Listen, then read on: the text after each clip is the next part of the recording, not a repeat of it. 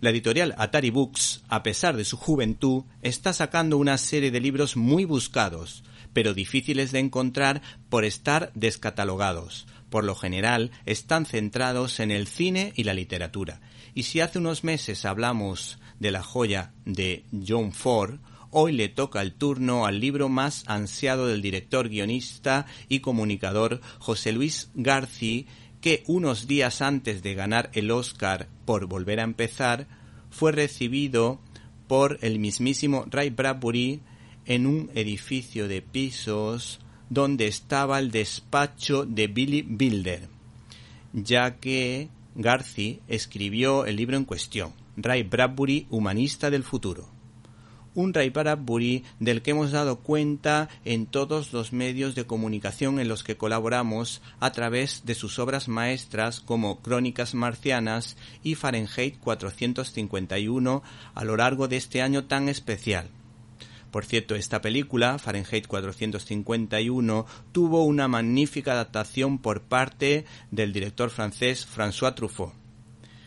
Este trabajo de investigación y de análisis de toda su obra nos descubre que se mostraba como un admirador de la cultura europea. De hecho, Bradbury admiraba y conocía la obra de Goya y de Galdós.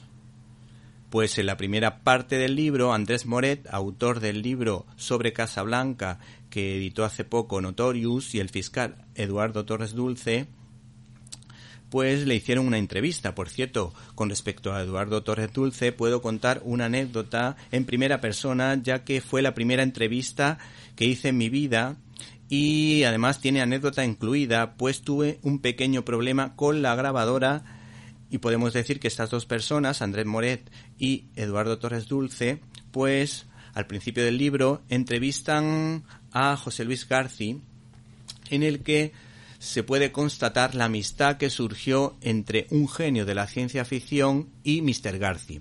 Este libro no presenta la clásica prosa ágil de alguno de los libros de Garci de toque nostálgico como Morir de cine y similares, sin embargo es ameno y profundo a la vez.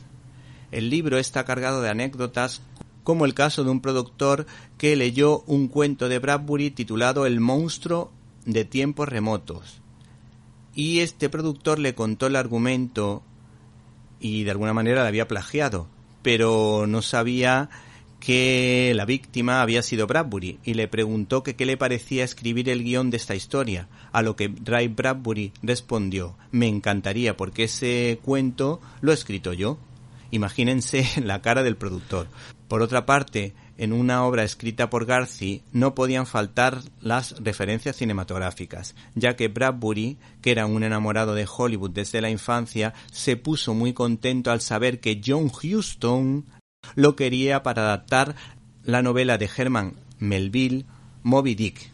Por otra parte, también se cuenta que el director era un gran bromista, este John Huston, y organizó un baile de máscaras para luego en un momento determinado montar una pelea al estilo de las cantinas del oeste en las que todos acababan a puñetazos. A mi padre le hubiese gustado ver esa situación, pues se reía mucho con las peleas de cantina de las películas de John Ford.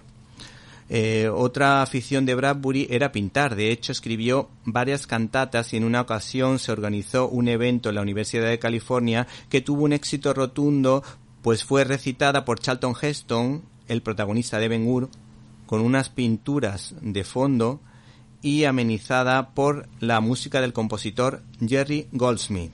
E incluso uno de sus cuentos fue adaptado o estuvo en proyecto por parte del creador de las aventuras del coyote Chuck Jones para un cartoon de dibujos animados. Por último, si quieres saber los detalles de la caza de brujas de Hollywood, Garci lo explica mejor que nadie. Y por fin llego a entender con claridad ese episodio negro de Hollywood. No se pierdan, por tanto, Drive Bradbury de Atari Books.